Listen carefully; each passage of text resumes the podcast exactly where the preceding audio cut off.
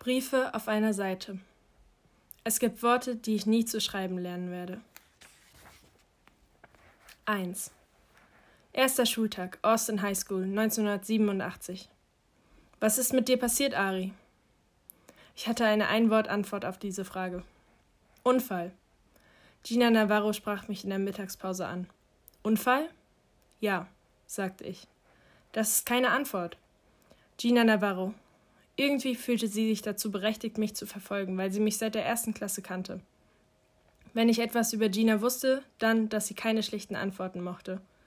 Das Leben ist kompliziert. So lautete ihr Motto. Was soll man dazu sagen? Also sagte ich nichts und schaute sie bloß an. Du änderst dich wohl nie, Ari. Wie? Veränderung wird überschätzt. Du musst es ja wissen. Genau, ich muss es ja wissen. Ich bin mir nicht sicher, ob ich dich mag, Ari. Ich bin mir auch nicht sicher, ob ich dich mag, Gina. Tja, nicht alle Beziehungen basieren auf Zuneigung. Kann sein.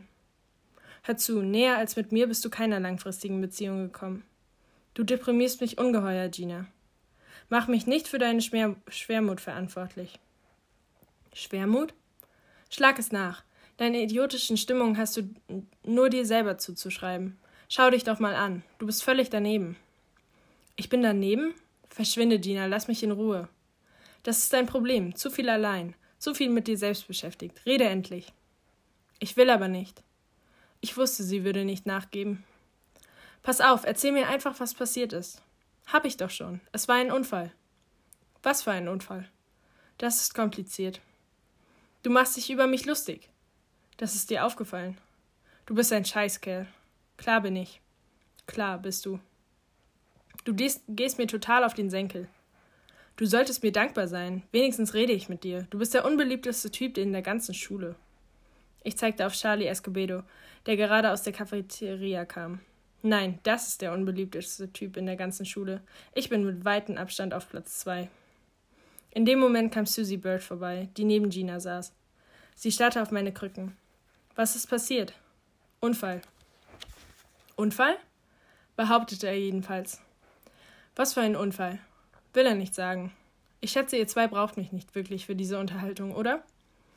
Gina wurde langsam sauer. Das letzte Mal, als ich diesen Ausdruck in ihrem Gesicht sah, hatte sie einen Stein nach mir geworfen. Erzähl es uns, bohrte sie weiter. Na gut, sagte ich, es war nach einem Gewitter. Erinnert ihr euch an den Nachmittag, als es gehagelt hat? Sie nickten beide. An dem Tag war das. Naja, ein Typ stand mitten auf der Straße und ein Auto kam. Da habe ich einen Satz gemacht und ihn aus dem Weg geschubst. Ich habe ihm das Leben gerettet. Das Auto ist über meine Beine gefahren. Das ist die ganze Geschichte. Du erzählst doch nur Scheiße, meinte Gina. Es stimmt, sagte ich. Ich soll dir glauben, dass du sowas wie ein Held bist? Willst du wieder einen Stein nach mir werfen? Du erzählst wirklich nur Scheiße, sagte Susie. Wer war der Typ, den du angeblich gerettet hast? Keine Ahnung. Irgendjemand. Wie hieß er? Ich wartete kurz, bevor ich antwortete. Ich glaube, er hieß Dante. Dante? Er hieß Dante? Und das sollen wir glauben? Gina und Susie warfen sich einen Blick zu, der besagte: Der Typ ist einfach unglaublich. Dieser Blick.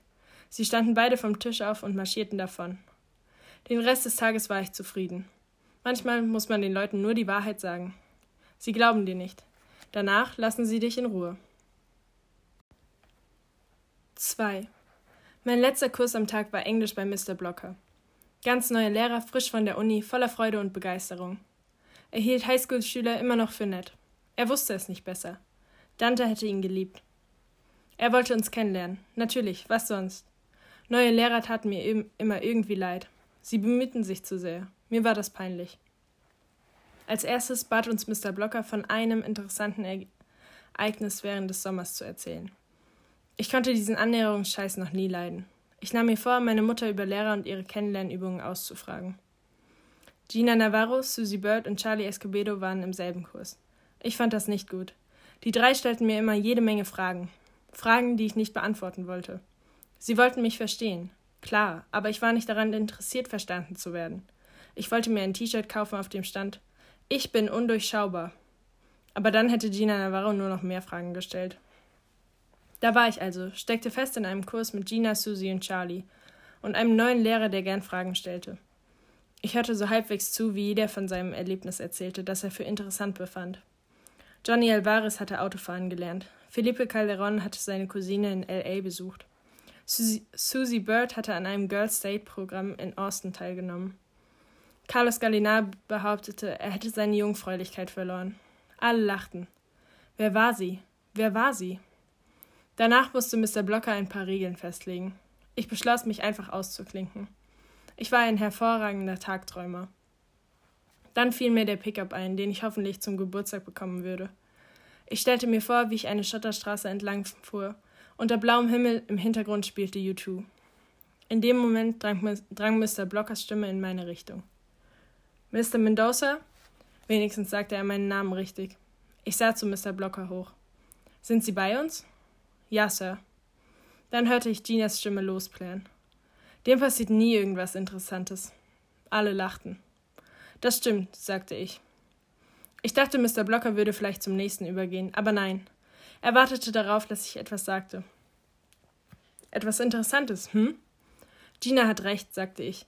Mir ist diesen Sommer wirklich nichts Interessantes passiert. Gar nichts? Ich habe mir die Beine bei einem Unfall gebrochen. Ich schätze, das zählt als interessant. Ich nickte, war aber irgendwie verunsichert, deshalb wollte ich ein Klugscheißer sein, wie alle anderen. Oh, sagte ich. Ich hatte vorher noch nie Morphium probiert. Das war interessant. Alle lachten, vor allem Charlie Escobedo, der sein Leben stimmungsverändernden Drogen verschrieben hatte. Mr. Blocker lächelte. Du musst starke Schmerzen gehabt haben. Ja, sagte ich. Kommt alles wieder in Ordnung, Ari? Ja. Ich hasste diese Unterhaltung. Tut es immer noch weh? Nein, sagte ich. Es war ein bisschen gelogen. Die richtige Antwort war länger und komplizierter. Gina Navarro hatte recht. Das Leben war kompliziert. 3.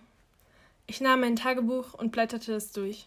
Ich studierte meine Handschrift, sie war miserabel. Niemand außer mir konnte sie lesen.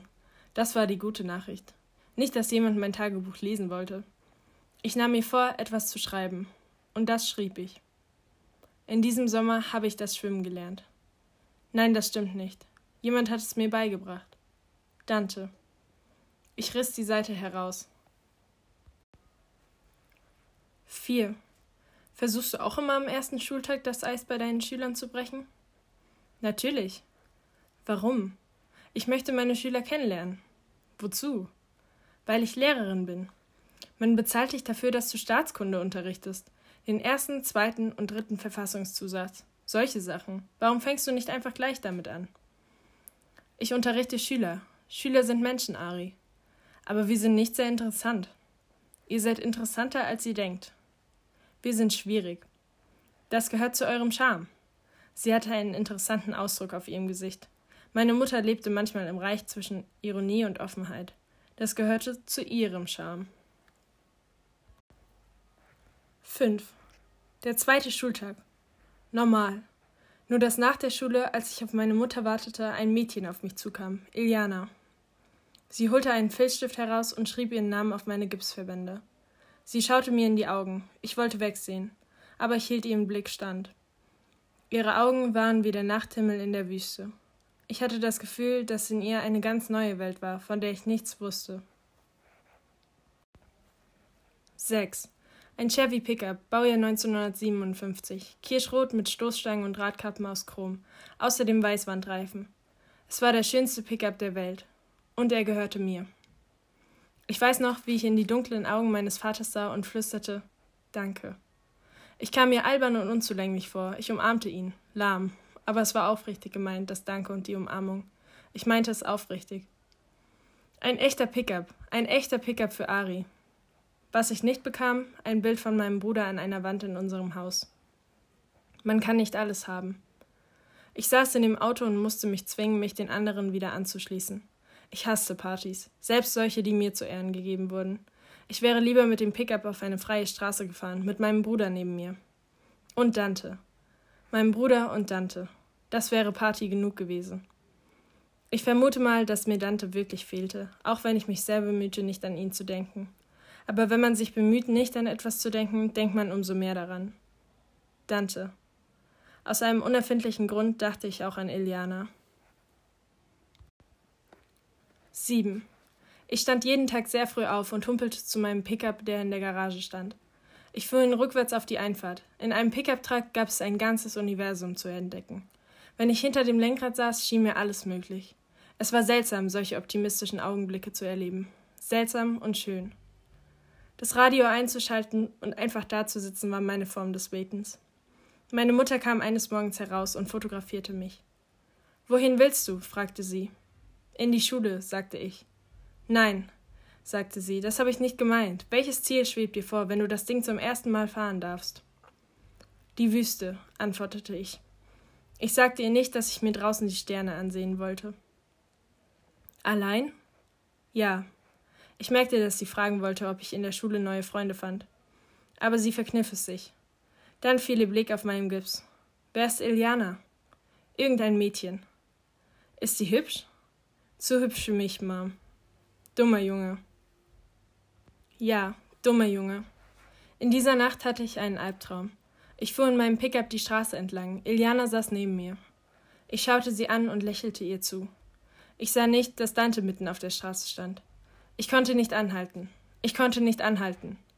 Als ich aufwachte, war ich schweißgebadet. Als ich am nächsten Morgen mit einem Becher Kaffee in meinem Pickup saß, kam meine Mutter aus dem Haus. Sie setzte sich auf die Verandatreppe, klopfte auf den Platz neben ihr und beobachtete, wie ich umständlich ausstieg. Sie hatte aufgehört, mir ständig auf die Pelle zu rücken. Ich humpelte zu ihr und setzte mich neben sie. Nächste Woche kommen die Gipsverbände ab, sagte sie. Ich lächelte. Ja. Dann Therapie, sagte sie. Dann Fahrstunden, sagte ich. Dein Vater freut sich schon darauf. Du hast beim Münzenwerfen verloren? Sie lachte. Sei geduldig mit ihm, ja? Kein Problem, Mom. Ich spürte, dass sie über irgendwas mit mir reden wollte. Ich spürte das immer. Vermisst du Dante? Ich sah sie an. Ich weiß nicht. Das muss man doch wissen. Naja, ich weiß nicht, Mom. Irgendwie ist Dante wie du. Ich meine, er rückt einem manchmal auf die Pelle. Sie schwieg. Ich bin gern allein, Mom. Ich weiß, das verstehst du nicht, aber so ist das nun mal. Sie nickte und es sah so aus, als hörte sie wirklich zu. Letzte Nacht hast du nach ihm gerufen, sagte sie. Oh, sagte ich, das war nur ein Traum. Schlimm? Ja. Willst du darüber reden? Nicht unbedingt. Sie versetzte mir so einen kumpelhaften Stupser, der besagen sollte: Komm schon, tu deiner Mom den Gefallen. Mom, hast du manchmal Albträume? Nicht oft. Nicht wie ich und Dad. Du und dein Vater, ihr kämpft eure inneren Kriege. Vielleicht. Ich hasse meine Träume. Ich merkte, dass meine Mutter mir zuhörte. Sie war immer da, Dafür hasste ich sie und liebte sie. Ich bin mit dem Auto gefahren. Es hat geregnet. Ich habe nicht gesehen, dass er mitten auf der Straße stand. Ich konnte nicht anhalten. Es ging nicht. Dante? Ja. Sie drückte meinen Arm. Mom, manchmal würde ich gern rauchen. Dann nehme ich dir das Auto weg. Tja, wenigstens weiß ich, was passiert, wenn ich die Regeln breche. Findest du, dass ich gemein bin? Ich finde dich zu streng, manchmal zu streng. Tut mir leid. Nein, stimmt doch gar nicht.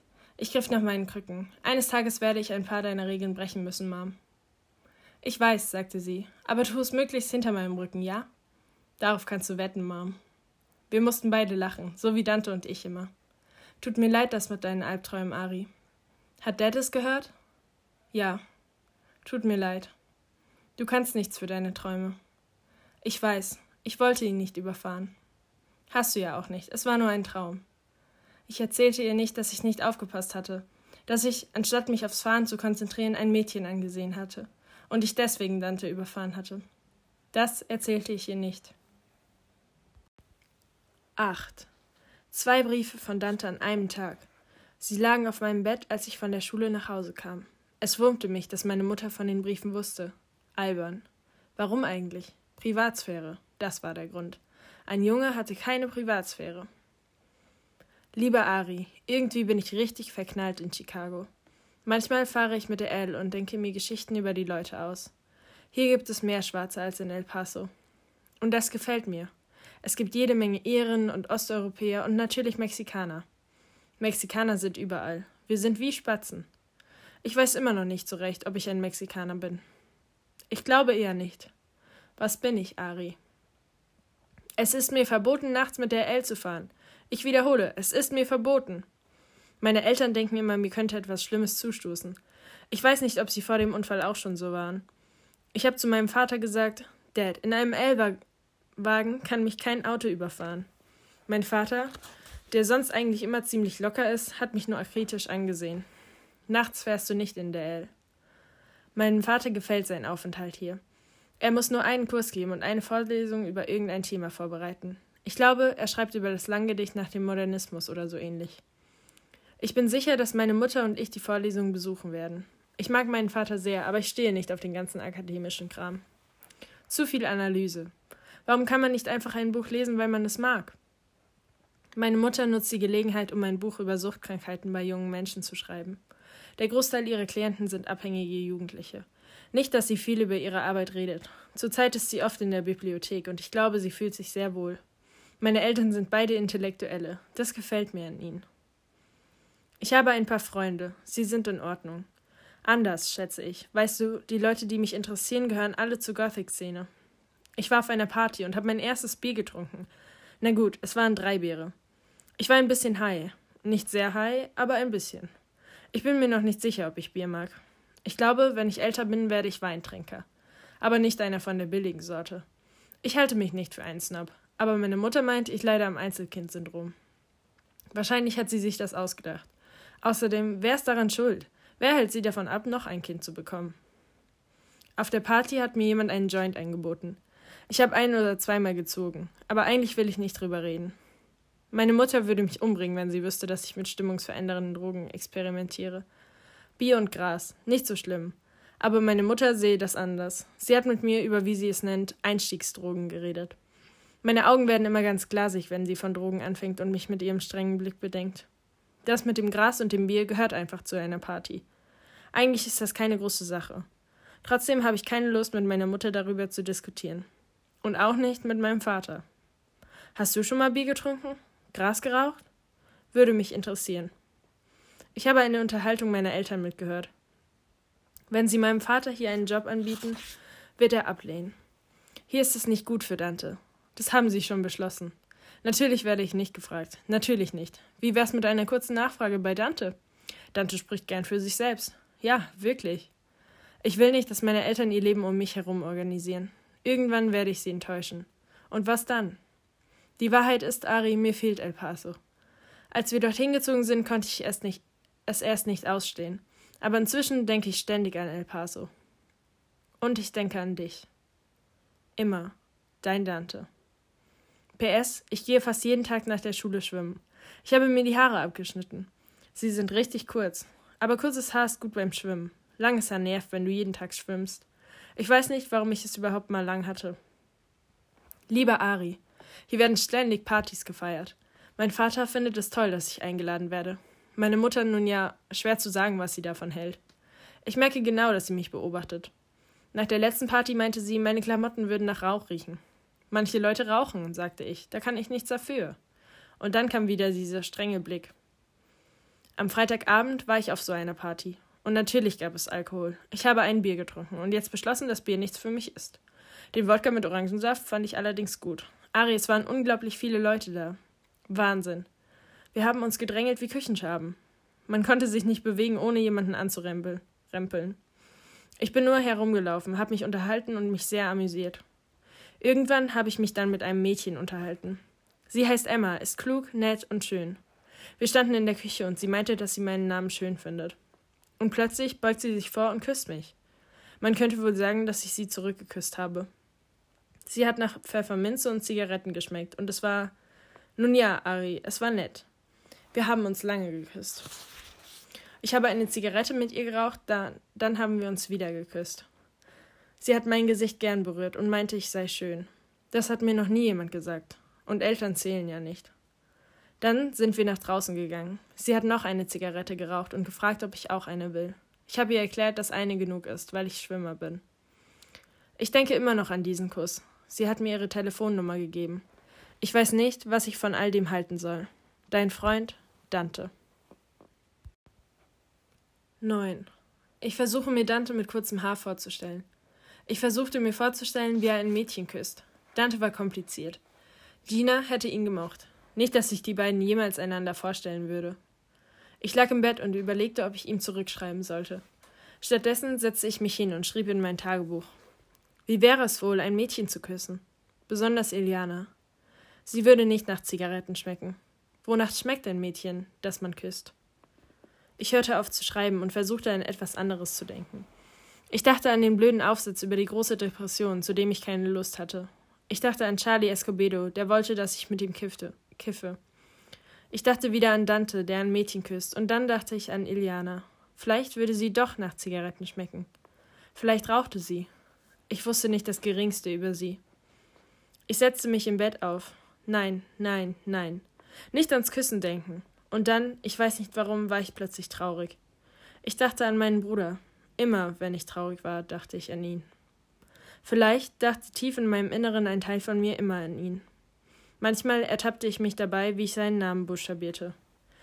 B B E R N A R D O. Buchstabierte mein Gehirn seinen Namen ohne meine Erlaubnis? Manchmal glaube ich, ich verheimliche vor mir selbst, worüber ich wirklich nachdenke. Das ergibt eigentlich keinen Sinn, aber für mich schon.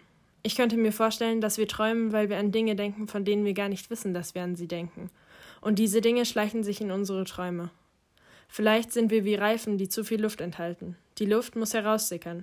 Das sind dann unsere Träume. Und wenn ich's mir recht überlege, hatte ich einen Traum von meinem Bruder. Ich war vier und er fünfzehn. Wir gingen spazieren. Er hielt mich an der Hand und ich sah zu ihm hoch. Ich war glücklich. Es war ein schöner Traum. Der Himmel war blau und klar und rein. Vielleicht kam der Traum von einer Erinnerung. Träume kommen nicht aus dem Nichts. So viel steht fest. Ich glaube, ich möchte mich später mit Traumkunde befassen, wenn ich alt genug bin und mir selbst aussuchen kann, was ich studiere. Mit Sicherheit will ich nicht Alexander Hamilton studieren. Ja, vielleicht beschäftige ich mich mit Träumen und woher sie kommen. Freud. Vielleicht mache ich das. Ich schreibe einen Aufsatz über Sigmund Freud. Auf diese Weise kriege ich einen Vorsprung. Und vielleicht helfe ich Menschen, die Albträume haben, damit sie keine mehr haben. Ich glaube, das würde mir gefallen. 10. Ich habe mir vorgenommen, eine Möglichkeit zu finden, um Eliana Teles zu küssen. Aber wann? Wo? Sie geht in keinen meiner Kurse. Ich sehe sie kaum. Ihr Schließfach ausfindig machen. Das ist der Plan. 11. Auf dem Rückweg vom Arzt fragte mich meine Mutter, ob ich Dante zurückgeschrieben hätte. Noch nicht. Ich glaube, du solltest ihm schreiben. Mom, ich bin dein Sohn, kein Kummerkasten. Sie warf mir einen Blick zu. Schau auf die Straße, sagte ich. Zu Hause holte ich mein Tagebuch heraus und schrieb folgendes. Wenn Träume nicht aus dem Nichts kommen, was bedeutet es dann, dass ich Dante im Traum überfahren habe? Was bedeutet es, dass ich diesen Traum wieder hatte? Beide Male sah ich Ileana an, als ich Dante überfuhr. Das ist wirklich nicht gut. Die Luft sickert heraus. Ich will nicht darüber nachdenken. Ich denke entweder an die Träume von meinem Bruder oder ich denke an die Träume von Dante. Gibt es keine anderen Möglichkeiten? Vielleicht sollte ich einfach nur leben. 12. Wenn ich an den Traum von meinem Bruder denke, fällt mir ein, dass ich ihn zum letzten Mal sah, als ich vier war. Es gibt also eine direkte Verbindung zwischen dem Traum und meinem Leben. Ich nehme an, damals ist alles passiert. Ich war vier, er fünfzehn. Damals hat er das getan, was er immer, was immer er getan hat. Und jetzt ist er in Polizeigewahrsam. Nicht in Polizeigewahrsam, im Gefängnis. Das ist ein Unterschied. Mein Onkel betrinkt sich manchmal und landet dann im Polizeigewahrsam. Meine Mutter regt es furchtbar auf. Aber er kommt schnell wieder raus, weil er nicht fährt, wenn er trinkt. Er landet einfach an dummen Orten und wird dann streitlustig. Wenn es das Wort streitlustig noch nicht gegeben hätte, dann hätte man es für meinen Onkel erfinden müssen, wenn er trinkt. Aber jemand holt ihn immer gegen Kaution heraus. Wenn jemand im Gefängnis sitzt, kann man ihn nicht gegen Kaution herausholen. Man kommt nicht schnell raus. Im Gefängnis wird man für lange Zeit weggesteckt. Und dort ist also mein Bruder, im Gefängnis. Ich weiß nicht, ob er in einem Bundesgefängnis oder einem staatlichen Gefängnis sitzt. Ich weiß auch nicht, warum jemand in das eine oder das andere geschickt wird. Sowas bringen sie uns nicht in der Schule bei. Ich werde herausfinden, warum mein Bruder im Gefängnis ist. Das ist mein Rechercheprojekt. Ich habe darüber nachgedacht, immer wieder. Zeitungen. Werden nicht irgendwo alte Zeitungen aufgehoben? Wenn Dante hier wäre, könnte er mir helfen. Er ist klug, er wüsste genau, was zu tun ist. Aber ich brauche Dante nicht. Ich schaffe das allein. 13. Lieber Ari, ich hoffe, du hast meine Briefe bekommen. Okay, das ist ein hinterlistiger Anfang.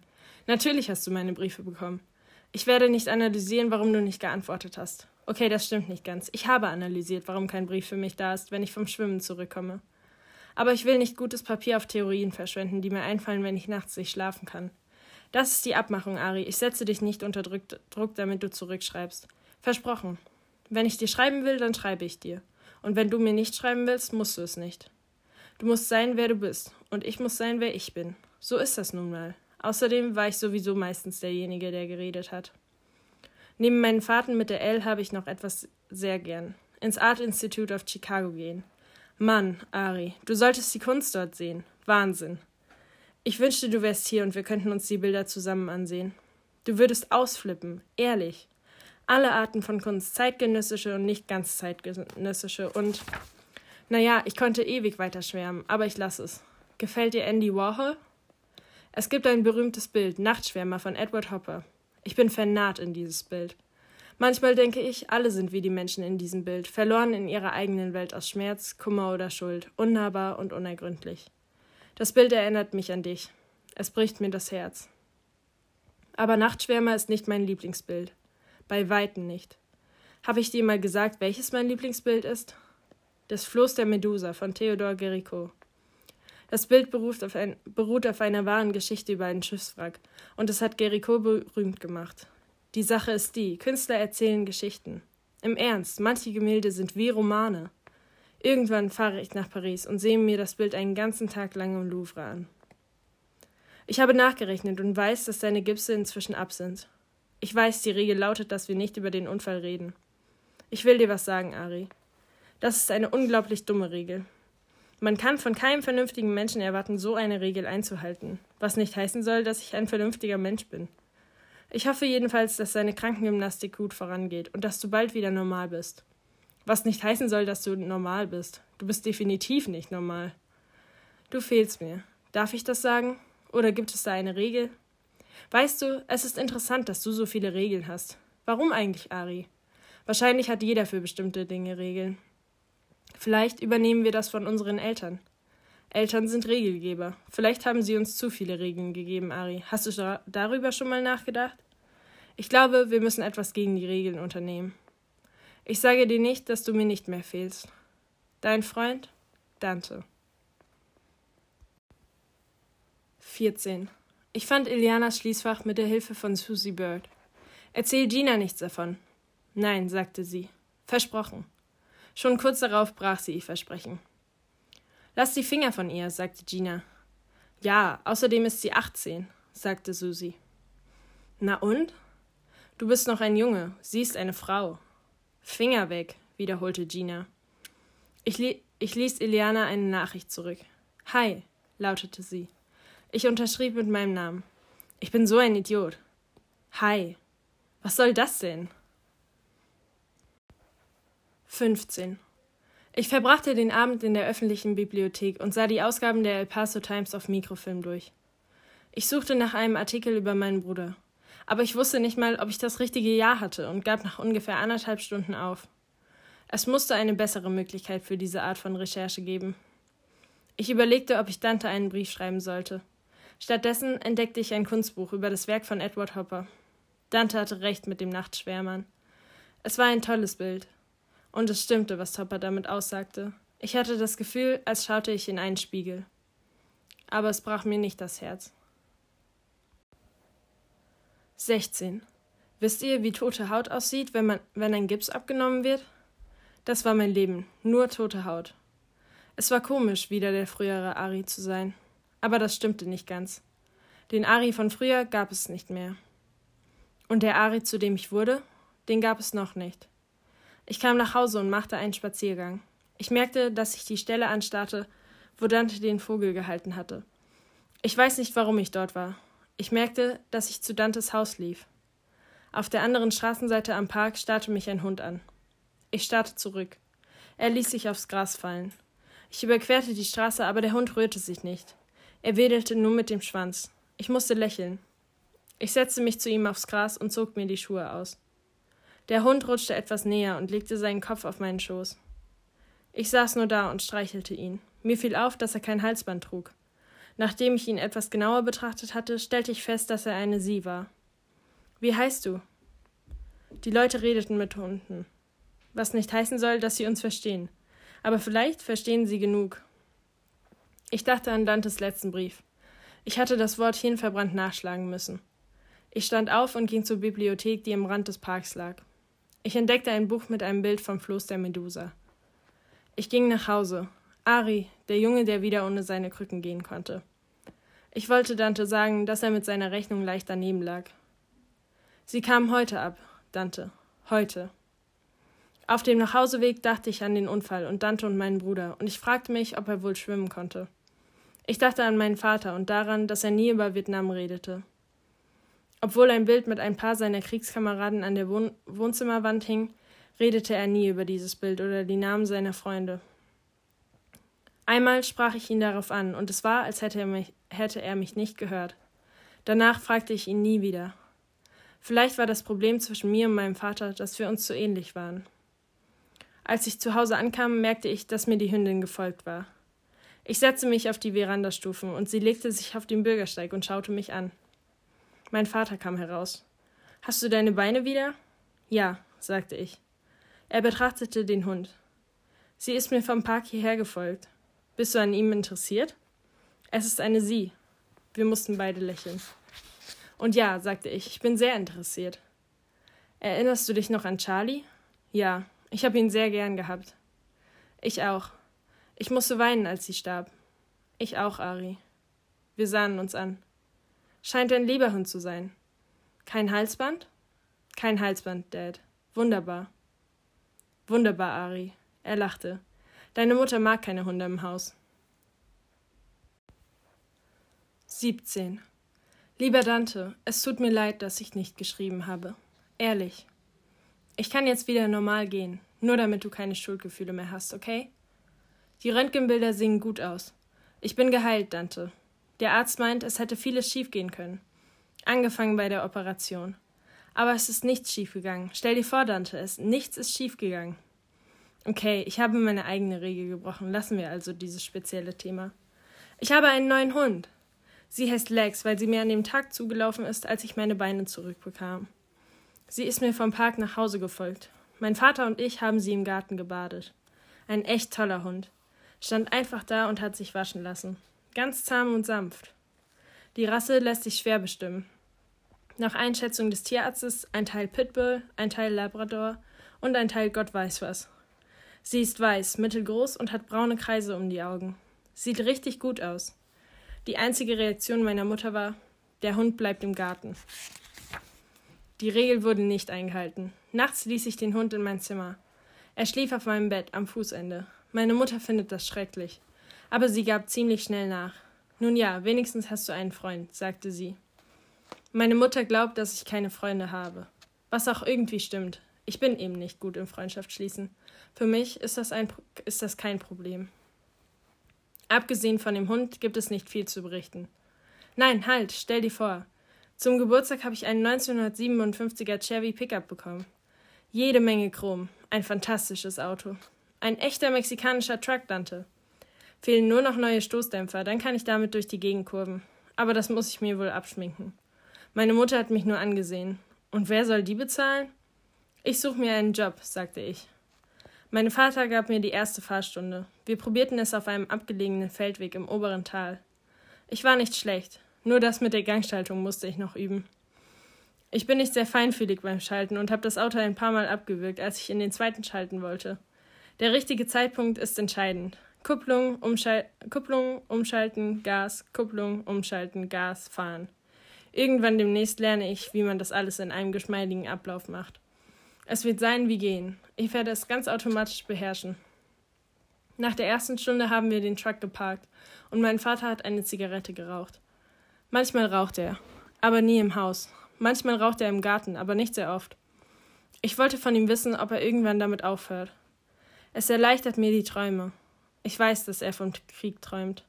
Ich versuche ihn mir manchmal im Dschungel von Vietnam vorzustellen. Ich stelle ihm nie Fragen über den Krieg. Ich schätze, das muss er für sich behalten. Vielleicht ist es schrecklich, einen Krieg für sich zu behalten. Aber vielleicht muss das so sein. Anstatt ihn nach dem Krieg zu fragen, wollte ich wissen, ob er von Bernardo träumt. Meinem Bruder. Manchmal. Das war alles. Dann fuhr er meinen Pickup nach Hause und sagte kein Wort mehr. Wahrscheinlich habe ich ihn gekränkt, als ich meinen Bruder angesprochen habe. Ich will ihn nicht kränken, aber ich tue es trotzdem. Ich kränke ihn ständig und andere Menschen auch. Wahrscheinlich bin ich nun mal so. Und dich verletze ich auch. Das weiß ich. Es tut mir leid. Ich tue mein Bestes, okay? Wenn ich also nicht so viele Briefe schreibe wie du, sei nicht verletzt. Ich tue das nicht, um dich zu verletzen, okay? Das ist mein Problem. Ich möchte, dass andere mir sagen, was sie empfinden. Ich bin mir allerdings nicht sicher, ob ich diesen Gefallen erwidern kann. Ich glaube, ich setze mich jetzt in meinen Pickup und denke darüber nach. Ari. 18. Hier ist die Liste, woraus mein Leben derzeit besteht. Büffeln für meinen Führerschein und sehr viel Büffeln, um ans College zu kommen. Was meine Mutter freut. Krafttraining im Keller. Laufen mit Lex, der nicht nur ein toller Hund ist, sondern auch ein toller Läufer. Dantes Briefe lesen. Manchmal bekomme ich zwei in der Woche. Diskutieren mit Gina Navarro und Susie Bird über alles Mögliche. Gelegenheiten suchen, um Eliana in der Schule über den Weg zu laufen. Durchforsten der El Paso Times auf Mikrofilm in der Bibliothek, um etwas über meinen Bruder herauszufinden. Einträge in mein Tagebuch. Einmal pro Woche mein Auto waschen. Schlecht träumen. Ich überfahre Dante immer wieder auf dieser regennassen Straße. 20 Stunden im Charcoaler arbeiten. Burgerbraten ist gar nicht so übel. Vier Stunden am Donnerstag nach der Schule, sechs Stunden am Freitagabend und acht Stunden am Samstag. Mein Vater lässt mich keine zusätzlichen Schichten übernehmen. Diese Liste deckt so in etwa mein ganzes Leben ab. Mag sein, dass mein Leben nicht besonders interessant ist, aber zumindest bin ich beschäftigt. Beschäftigt ist nicht gleich glücklich, das weiß ich. Aber ich langweile mich wenigstens nicht. Sich langweilen ist am schlimmsten. Ich finde es gut, Geld zu haben. Und ich finde es gut, dass ich nicht allzu viel Zeit darauf verschwende, in Selbstmitleid zu versinken. Ich werde zu Partys eingeladen und gehe nicht hin. Das heißt, zu einer bin ich gegangen, nur um zu sehen, ob Eliana dort ist. Ich war gerade wieder am Gehen, als Gina und Susie ankamen. Gina warf mir vor, ein Menschenhasser zu sein. Sie sagte, ich sei der einzige Junge in der Schule, der noch nie ein Mädchen geküsst hat. Und du wirst auch nie eins küssen, wenn du eine Party verlässt, die gerade gut wird. Ach ja, sagte ich. Ich habe noch nie ein Mädchen geküsst. Und woher genau weißt du das? Nur eine Ahnung, sagte sie. Du willst nur, dass ich dir mehr über mich erzähle, sagte ich. Aber das funktioniert nicht. Wen hast du geküsst? Vergiss es, Gina. Iliana? Das glaube ich nicht. Sie spielt bloß mit dir. Ich ging einfach weiter und zeigte ihr den Mittelfinger. Gina, was war eigentlich mit diesem Mädchen los? Sieben Schwestern und keine Brüder, das war ihr Problem. Wahrscheinlich dachte sie, sie könnte mich mal eben ausleihen. Ich könnte der Bruder sein, dem sie auf die Nerven gehen kann. Freitagabends schaute sie kurz vor Feierabend oft mit Susie Bird im Charcoaler vorbei. Nur um mich zu nerven, nur um mich wütend zu machen. Sie lernte gerade zu rauchen und protzte mit ihren Zigaretten herum, als wäre sie Madonna. Einmal haben sie Bier getrunken. Sie boten mir auch eins an. Okay, ich habe ein paar Biere mit ihnen getrunken. Es war gut. Es war in Ordnung. Außer, dass Gina dauernd wissen wollte, wen ich geküsst hatte. Und dann hatte ich eine Idee, wie ich ihre Verfolgungsjagd beenden könnte. Weißt du, was ich glaube? sagte ich. Ich glaube, du willst nur, dass ich mich vorbeuge und dir den Kuss deines Lebens gebe. Das ist eklig, erwiderte sie. Warum dann das Interesse? sagte ich. Du willst nur wissen, wie ich schmecke. Du bist ein Idiot, sagte sie. Lieber hätte ich Vogelscheiß im Mund. Ja, klar, sagte ich. Susie Bird meinte, ich sei gemein. Bei Susie Bird musste man immer nett sein. Wenn man was Falsches sagte, weinte sie. Und diese Heulerei gefiel mir nicht. Sie war ein nettes Mädchen. Aber mit dem Geheule tat sie sich keinen großen Gefallen. Gina schnitt das Thema Küssen nie wieder an. Das war das Gute. Iliana kam manchmal zu mir. Sie lächelte mich an, und ich verliebte mich ein bisschen in ihr Lächeln. Nicht, dass ich auch nur die geringste Ahnung von Liebe hatte. Die Schule war okay. Mr. Blocker wollte immer noch, dass wir uns ihm mitteilten. Aber er war ein guter Lehrer. Er ließ uns viel schreiben. Das gefiel mir. Aus irgendeinem Grund begeisterte ich mich richtig fürs Schreiben. Der einzige Kurs, mit dem ich große Schwierigkeiten hatte, war Kunst, mein Wahlfach. Ich konnte nicht das kleinste bisschen zeichnen. Bäume gingen gerade noch. Bei Gesichtern war ich eine Null. Aber in Kunst kam es nur aufs Versuchen an. Ich bekam ein A für meine Arbeiten, aber nicht für mein Talent, die Geschichte meines Lebens. Mir war klar, dass es mir eigentlich ganz gut ging. Ich hatte einen Hund, eine Fahrerlaubnis und zwei Hobbys. Ausschau halten nach dem Namen meines Bruders auf Mikrofilm und Möglichkeiten suchen, um Eliana zu küssen. 19. Mein Vater und ich entwickelten feste Gewohnheiten. Jeden Samstag und Sonntag standen wir sehr früh für meine Fahrstunden auf. Ich dachte mir, ich weiß nicht, was ich dachte. Wahrscheinlich dachte ich, wir würden vielleicht über bestimmte Dinge reden. Doch das taten wir nicht. Wir redeten übers Autofahren. Ganz sachlich. Es ging nur ums Lernen, wie man Auto fährt. Mein Vater war geduldig mit mir. Er konnte mir alles über das Fahren erklären, über seine Philosophie des Aufmerksamseins und wie man auf andere Acht gibt. Er war sogar ein ziemlich guter Lehrer, der sich nie aufregte. Nur das eine Mal, als ich meinen Bruder erwähnte. Einmal sagte er etwas, worüber ich richtig grinsen musste. Du kannst nicht in beide Richtungen fahren, wenn du auf einer Einbahnstraße bist. Ich fand das eine lustige und interessante Bemerkung. Ich musste lachen. Er brachte mich selten zum Lachen. Aber er fragte mich nie nach meinem Leben. Im Gegensatz zu meiner Mutter ließ er mir meine Privatsphäre. Wir waren wie dieses Edward Hopper Bild. Zumindest fast. Nicht ganz genau. Mir fiel auf, dass er auf unseren Wochenendfahrten irgendwie lockerer wirkte. Er schien so im Einklang mit sich selbst zu sein, wie sonst nur zu Hause. Auch wenn er nicht viel redete, wirkte er nicht so unnahbar. Das war schön. Manchmal pfiff er, als wäre er froh, bei mir zu sein. Vielleicht brauchte mein Vater einfach keine Worte, um in der Welt zurechtzukommen. Ich war nicht so. Das heißt, nach außen hin war ich so und tat, als könnte ich auf Unterhaltungen verzichten. Aber im Inneren war ich nicht so. Ich hatte etwas über mich herausgefunden. Im Inneren war ich ganz anders als mein Vater. Im Inneren war ich eher wie Dante. Und das machte mir höllische Angst. 20. Ich musste meine Mutter auf eine Spritztour mitnehmen, bevor sie mich allein losfahren ließ.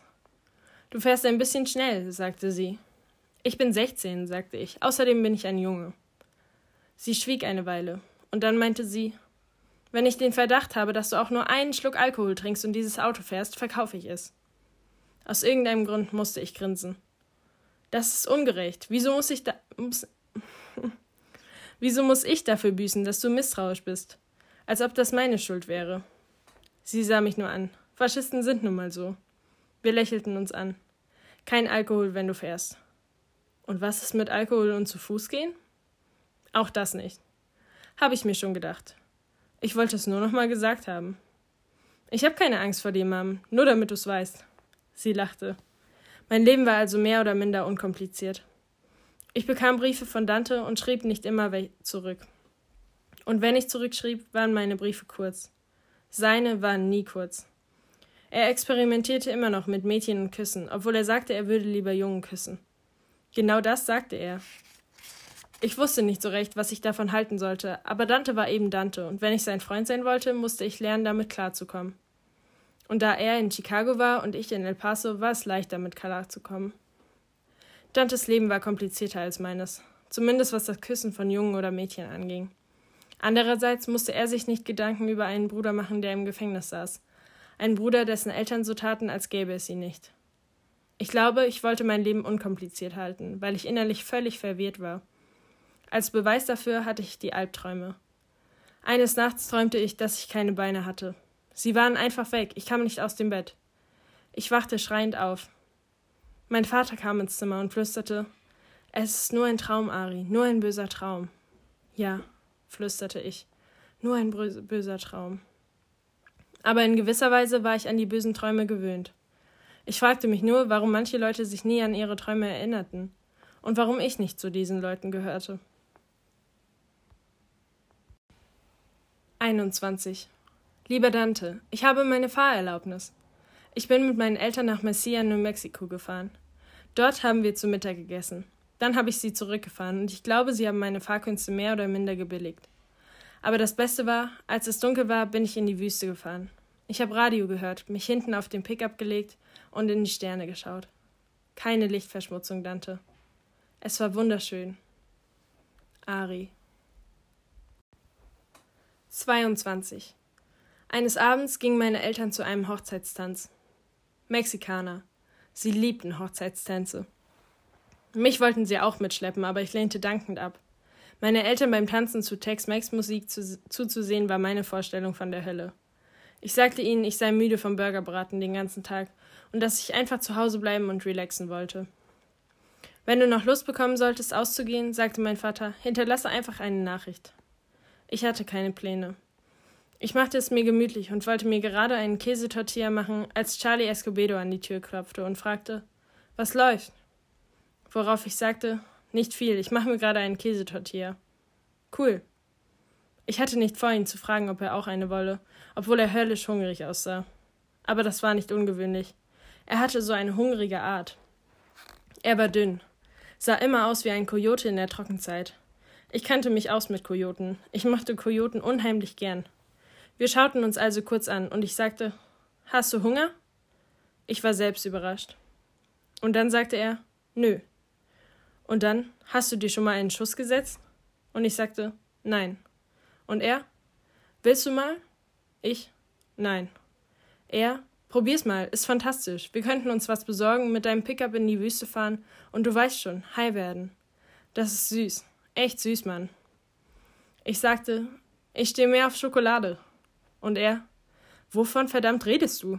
Und ich, süß. Du hast gesagt süß. Ich hol mir das Süße eher von der Schokolade. Da wurde er sauer und schimpfte mich einen scheiß Schwulen und alles Mögliche. Er sagte, er trete mir den ganzen Weg bis zur spanischen Grenze in den Arsch. Und wer verdammt bilde ich mir ein, dass ich sei, zu glauben, ich sei zu gut, mir einen Schuss zu setzen oder auch bloß Zigaretten zu rauchen. Und ob mir nicht klar sei, dass mich keiner leiden könne, weil ich mich für einen Mr. Gabacho halte. Mr. Gabacho wie ich das hasste. Ich war genauso mexikanisch wie er. Außerdem war ich auch größer als er. Ich hatte eigentlich keine Angst vor dem kleinen Scheißkerl. Ich sagte, warum suchst du dir nicht wen anders für deine Drogen, Fato? Wahrscheinlich war der Typ einsam. Aber deswegen musste er noch lange kein Arschloch sein. Er sagte, du bist schwul, Kumpel, weißt du das? Wovon verdammt redete der Typ da? Ich war schwul, weil ich mir keinen Schuss setzen wollte? Ich sagte, klar, ich bin schwul, ich will dich küssen. Er schaute mich richtig angewidert an und zischte, ich sollte dich verprügeln. Nur zu. Dann zeigte er mir kurz den Mittelfinger und nun ja, er verpisste sich einfach, was mir nicht unlieb war. Im Ernst, ich mochte den Typ irgendwie, bevor er sich auf dieses Missbrauchsdings mit den stimmungsveränderten Drogen einließ. Und um ganz ehrlich zu sein, ja, ich war ziemlich neugierig auf, He auf den Heroinkram, aber ich war eben noch nicht so weit. Für wichtige Dinge muss man bereit sein. So sah ich das. Ich musste an Dante denken, der ein paar Biere getrunken hatte, und ich musste an die wenigen Biere denken, die ich mit Gina und Susie getrunken hatte. Und dann überlegte ich, wie es wohl war, betrunken zu sein. Richtig betrunken. Ob sich das gut anfühlte? Ich meine, Dante hatte sogar gekifft. Dann dachte ich wieder an meinen Bruder. Vielleicht war er in die Drogenszene geraten. Vielleicht saß er deswegen im Knast. Ich glaube, als ich klein war, habe ich ihn wirklich gemocht. Ja, ganz bestimmt. Vielleicht war ich deswegen so traurig und leer, weil ich ihn mein Leben lang vermisst hatte. Ich weiß nicht, warum ich dann tat, was ich tat. Aber ich tat es. Ich zog los und suchte mir einen alten Säufer, der in Sunset Heights bei einem Circle K herumlungerte und um Geld schnorrte. Er sah furchtbar aus und roch nach, noch schlimmer. Aber ich wollte ja nicht sein Freund werden. Ich bat ihn, mir ein Sixpack zu kaufen und versprach, ihm auch einen zu spendieren. Er war dabei. Ich packte meinen Pickup um die Ecke. Als er herauskam und mir meinen Sixpack gab, lächelte er mich an und sagte: Wie alt bist du? 16, sagte ich. Und Sie? Ich bin 45. Er sah viel älter aus. Das heißt, eigentlich sah er steinalt aus. Plötzlich kam ich mir mies vor, weil ich ihn benutzt hatte. Aber er benutzte mich ja auch. Wir waren also quitt. Zuerst fuhr ich Richtung Wüste, um meinen Sixpack zu trinken.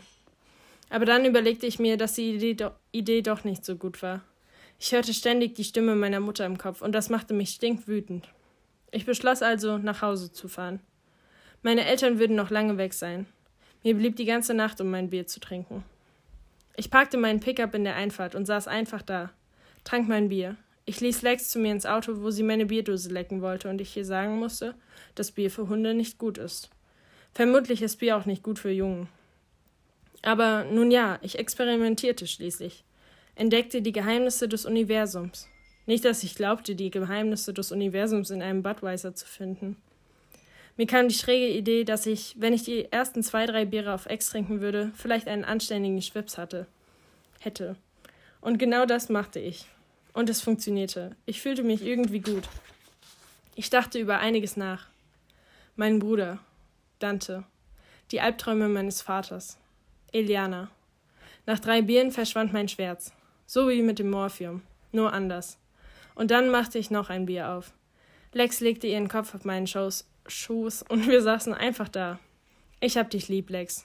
Das stimmte, ich hätte diesen Hund lieb. Und wie ich da so in meinem Pickup saß mit meinem Hund und einem Bier, fand ich das Leben gar nicht so übel. Viele Jungen auf der Welt hätten alles getan, um das zu haben, was ich hatte. Warum war ich also nicht dankbarer? Weil ich eben undankbar war. Darum. Genau das warf mir Gina Navarro immer vor. Sie war ein kluges Mädchen. Sie täuschte sich nicht in mir. Ich hatte mein Fa Fenster herunter. Ich hatte mein Fenster heruntergekurbelt und spürte die Kälte. Das Wetter war ungeschlagen, der Winter stand vor der Tür. Der Sommer hatte meine Erwartungen nicht erfüllt. Ich glaubte nicht, dass der Winter besser würde. Warum gab es eigentlich Jahreszeiten? Den Kreislauf des Lebens. Winter, Frühling, Sommer, Herbst. Und dann fing es wieder von vorne an. Was willst du, Ari? Das fragte ich mich immer wieder. Vielleicht lag es am Bier. Was willst du, Ari? Und die Antwort lautete ein Leben.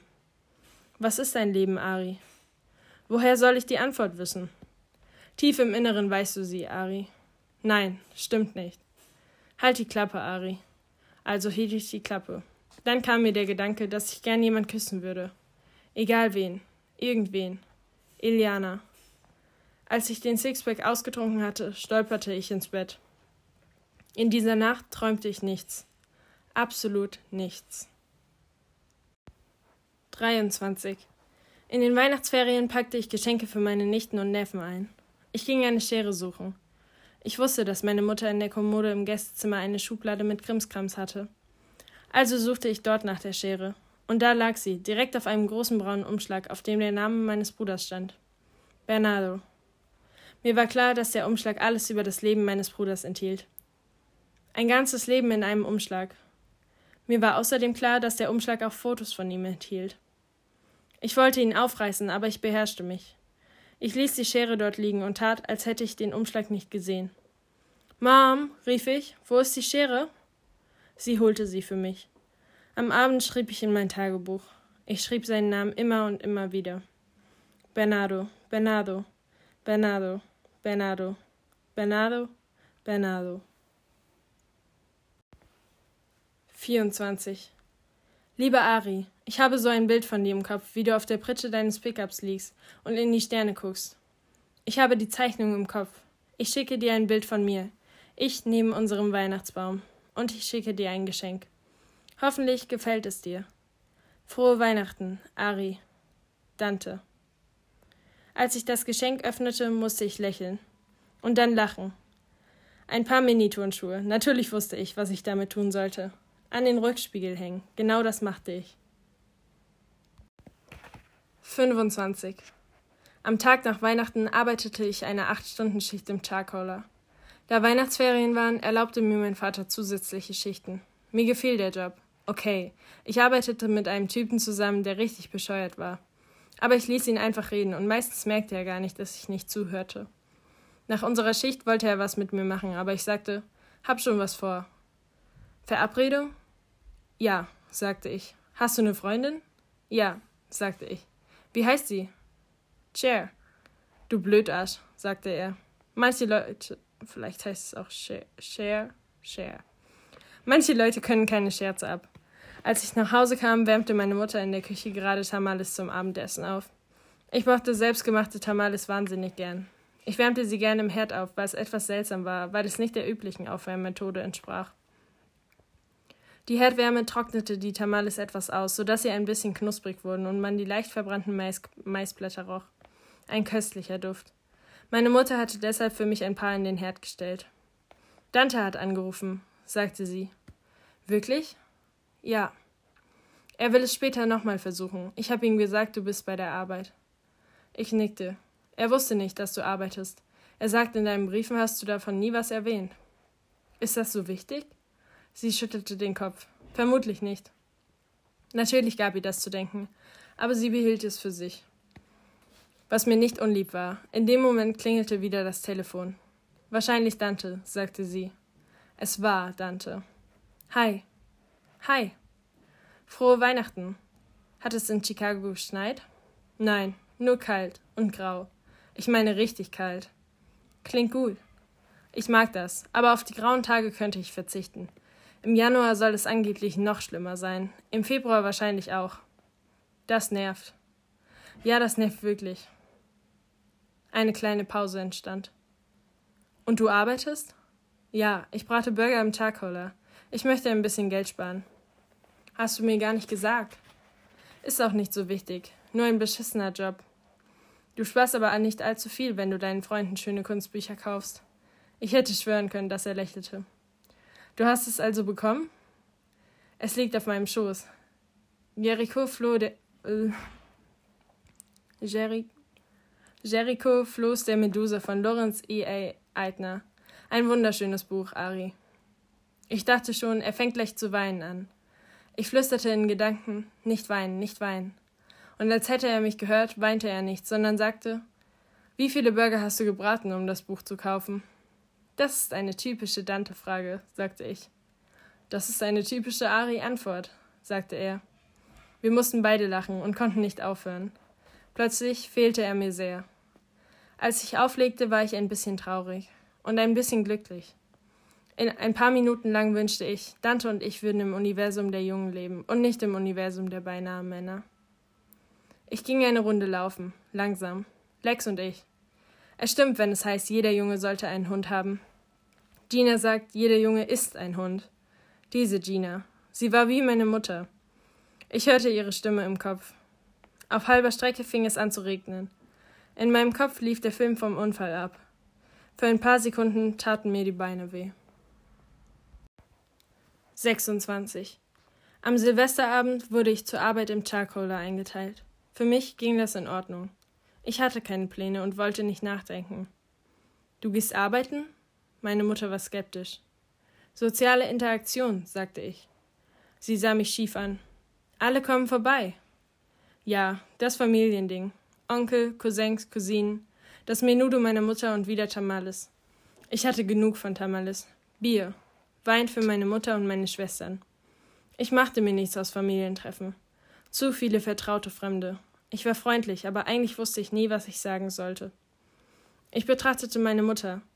1987. Zum Glück ist das Jahr vorbei. Sie sah mich wieder schief an. Das war ein gutes Jahr, Ari. Nun ja, da war der kleine Vorfall im Regen. Sie lächelte. Wieso fällt es dir so schwer, dir etwas zugute zu halten? weil ich wie mein Vater bin. Ich hob meine Kaffeetasse und toaste ihr zu. Auf 1988 und auf Dad. Meine Mutter kämmte mir mit den Fingern die Haare, etwas, das sie schon länger nicht mehr gemacht hatte. Du siehst immer mehr wie ein Mann aus, sagte sie.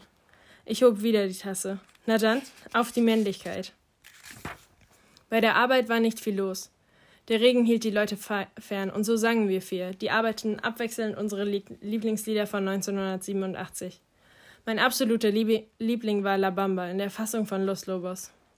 Ich konnte überhaupt nicht singen, also sang ich umso beherzter, weil mir klar war, alle würden sagen, hör auf, hör auf, und so kam ich, so kam es auch. Ich war also fein raus. Alma sang ständig Faith. Ich mochte George Michael nicht. Lucy tat so, als wäre sie Madonna, aber trotz ihrer, ihrer guten Stimme stand ich nun mal nicht auf Madonna. Irgendwann gegen Ende der Schicht sangen wir alle U2-Songs. I still haven't found what I'm looking for. Ja, das war ein guter Song. Mein Erkennungssong. Aber eigentlich war es der Erkennungssong für jeden, fand ich. Um fünf vor zehn bestellte jemand am Drive-In einen Burger mit Pommes. Gina Navarro. Diese Stimme hätte ich überall erkannt. Ich war mir nicht sicher, ob ich sie wirklich mochte oder nur an sie gewöhnt war.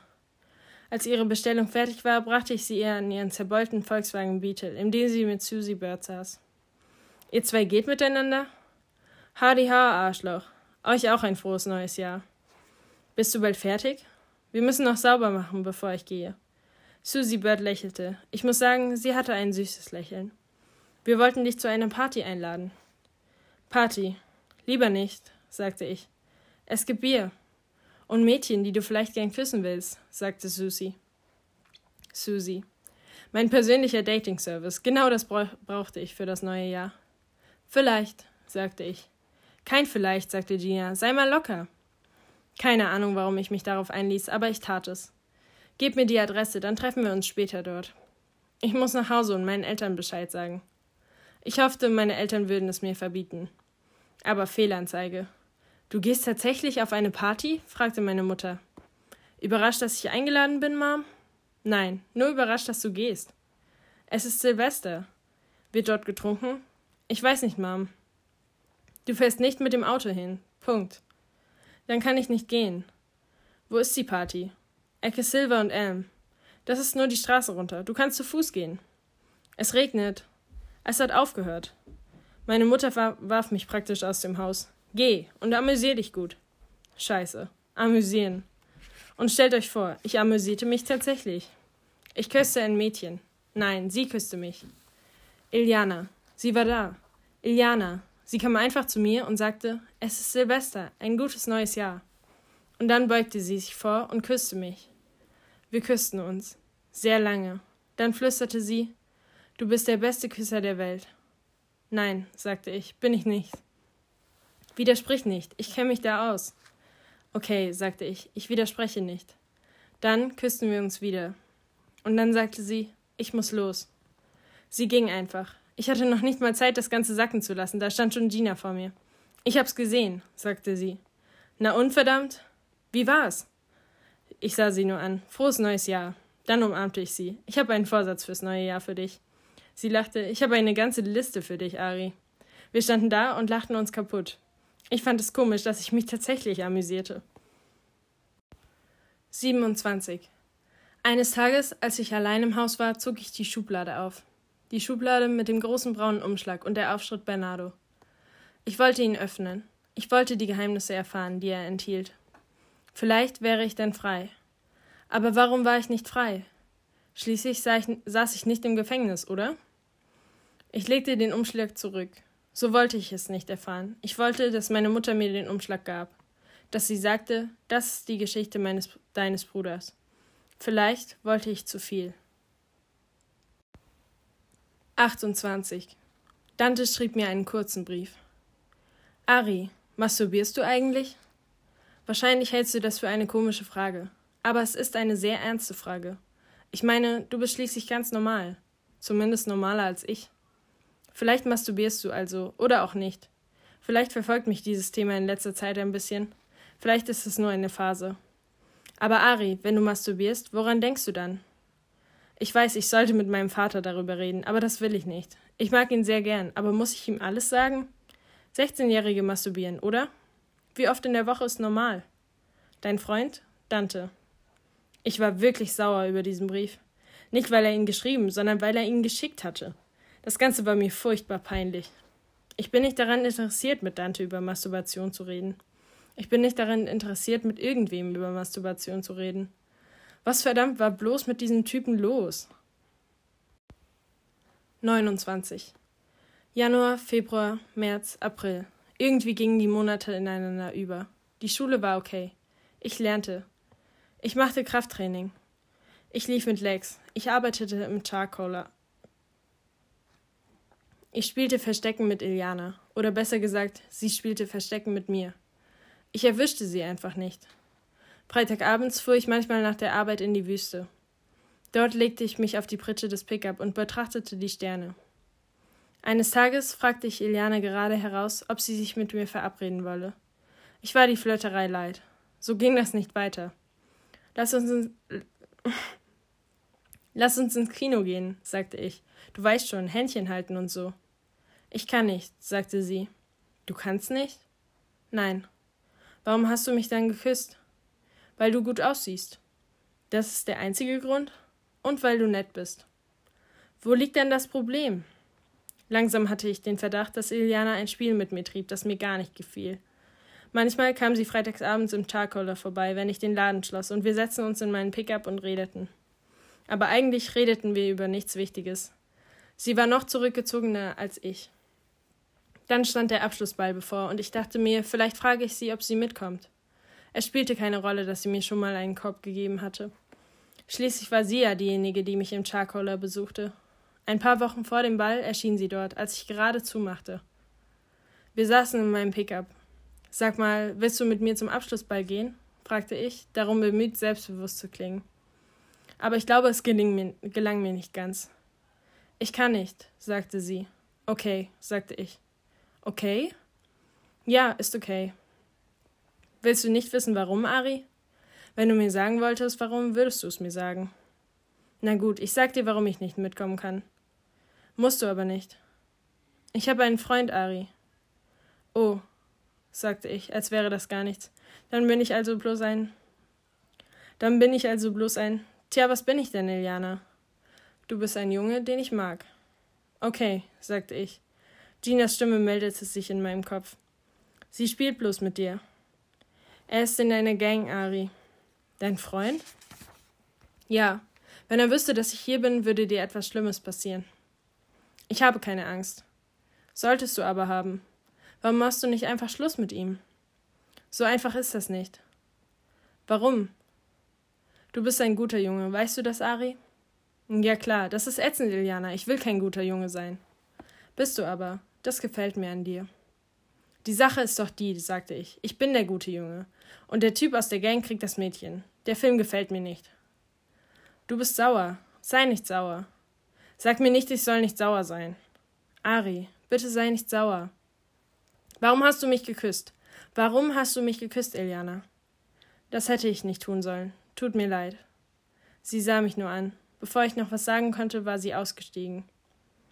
Am Montag suchte ich sie in der Schule, aber ich konnte sie nicht finden. Ich setzte Gina und Susie auf den Fall an. Sie waren gute Detektive. Gina kam mit einem Bericht zurück. Iliana hat die Schule geschmissen. Warum? Einfach so, Ari. Darf sie das? Ist das nicht gegen das Gesetz? Sie ist in der zwölften, Ari. Sie ist 18. Sie ist erwachsen. Sie kann machen, was sie will. Sie weiß nicht, was sie will. Ich fand ihre Adresse heraus. Die Nummer ihres Vaters war im Telefonbuch eingetragen. Ich ging zu ihr nach Hause und klopfte an die Tür. Ihr Bruder kam raus. Ja? So er sah mich nur an. Ich komme wegen Eliana. Was willst du von ihr? Sie ist eine Freundin aus der Schule. Freundin? Er nickte bloß die, die ganze Zeit. Hör zu, Vato. Sie hat geheiratet. Was? Sie ist schwanger. Sie hat den Typ geheiratet. Ich wusste nicht, was ich sagen sollte. Also sagte ich nichts. Am Abend saß ich mit Lex in meinem Pickup. Ich wurde den Gedanken nicht los, dass ich die ganze Küsserei viel zu ernst nahm. Ich beschloss, der oberflächlichste Küsser der Welt zu werden. Küssen bedeutete gar nichts. 30. Lieber Ari, 7 zu 1. Das ist der Stand von Dante-Briefen zu Ari-Briefen. Nur damit du es weißt, wenn ich diesen Sommer zurückkomme, gehe ich mit dir schwimmen und ertränke dich. Aber nur fast. Dann gebe ich dir eine Mund-zu-Mund-Beatmung und be belebe dich wieder. Wie hört sich das an? Für mich gut. Geht dir das jetzt schon zu weit? Und jetzt zum Thema Küssen und dem Mädchen, mit dem ich geübt habe. Das Küssen, meine ich. Sie küsst gut. In dieser Hinsicht hat sie mich viel beigebracht. Aber am Ende meinte sie, Dante, ich glaube, wenn du mich küsst, küsst du eigentlich jemand anderen. Ja, sagte ich. Schon möglich. Küsst du ein anderes Mädchen oder küsst du einen Jungen? Ich fand das eine sehr interessante und dreiste Frage. Einen Jungen, sagte ich. Jemand, den ich kenne? fragte sie. Nein, sagte ich. Ich glaube, ich stelle mir einfach einen Jungen vor. Irgendeinen Jungen? Ja, sagte ich, einen gut aussehenden Jungen. Hm, sagte sie. So gut aussehend wie du? Ich zuckte die Schultern. Es war nett, dass sie mich für gut aussehend hielt. Wir sind jetzt Freunde. Und das ist gut, weil ich jetzt nicht mehr das Gefühl habe, ich mache ihr was vor. Außerdem hat sie mir gebeichtet, dass sie mich nur aus einem Grund auf den Partys geküsst hat, weil sie nämlich so einen Typen, den sie sehr gern mag, eifersüchtig machen wollte. Ich musste lachen. Sie sagt, dass es nicht funktioniert hat. Vielleicht würde er lieber dich küssen als mich, sagte sie. Dass ich nicht lache, sagte ich. Ich wusste nicht, welchen Typen sie meinte, aber um ganz ehrlich zu sein, Ari, obwohl es echt abgefahren war, mit privilegierten jungen Leuten aus Chicago abzuhängen, die sich reichlich Bier und Alk und Gras leisten können, sie sind sie doch nicht sehr interessant. Jedenfalls nicht für mich. Ich möchte wieder nach Hause. Genau das habe ich meinen Eltern gesagt. Können wir jetzt endlich gehen? Sind wir hier fertig? Mein Vater, der ein richtiger Klugscheißer sein kann, sieht mich natürlich nur an und sagt, ich dachte, du hast El Paso. Hast du das nicht gesagt, als ich dir unseren Umzug nach El Paso verkündet habe? Du hast gesagt, dann kannst du mich gleich erschießen, Dad. Ich weiß, worauf er aus war. Ich sollte zugeben, dass ich mich getäuscht hatte. Also habe ich seinen Blick erwidert und gesagt, Ich habe mich getäuscht, Dad. Bist du jetzt glücklich? Er fängt an zu grinsen. Glücklich worüber, Dante? Glücklich, dass ich mich getäuscht habe? Er hatte mich auf die Wange geküsst und gesagt, ja, ich bin glücklich, Dante. Die Sache ist die, dass ich meinen Vater liebe. Und meine Mutter auch.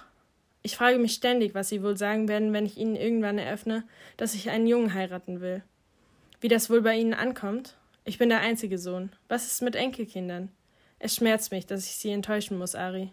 Ich weiß, dass ich dich auch enttäuscht habe. Ich befürchte ein bisschen, dass wir keine Freunde mehr sind, wenn ich zurückkomme. Ich schätze, mit solchen Dingen muss ich fertig werden. Ich lüge andere nicht gern an, Ari, und ich fände es schrecklich, meine Eltern anzulügen. Du weißt, wie ich zu ihnen stehe. Ich schätze, ich werde es meinem Vater einfach sagen. Ich habe da so eine kleine Rede im Sinn. Sie fängt in etwa so an. Dad, ich muss dir was sagen. Ich stehe auf Jungs.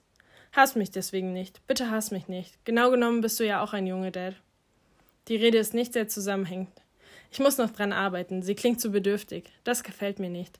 Ich will nicht als bedürftig rüberkommen. Nur weil ich anders gepolt bin, heißt das nicht, dass ich ein schwacher Mensch bin, der bettelt, dass man ihn mag. Dazu ist meine Selbstachtung zu groß. Ja, ich weiß, ich rede und rede. Noch drei Wochen, dann bin ich zu Hause. Zu Hause. Wieder ein Sommer, Ari. Ob wir zu alt sind, um auf der Straße zu spielen? Wahrscheinlich. Vielleicht auch nicht. Ich möchte nur, dass du weißt, du musst dich nicht verpflichtet fühlen, mein Freund zu sein, wenn ich zurückkomme.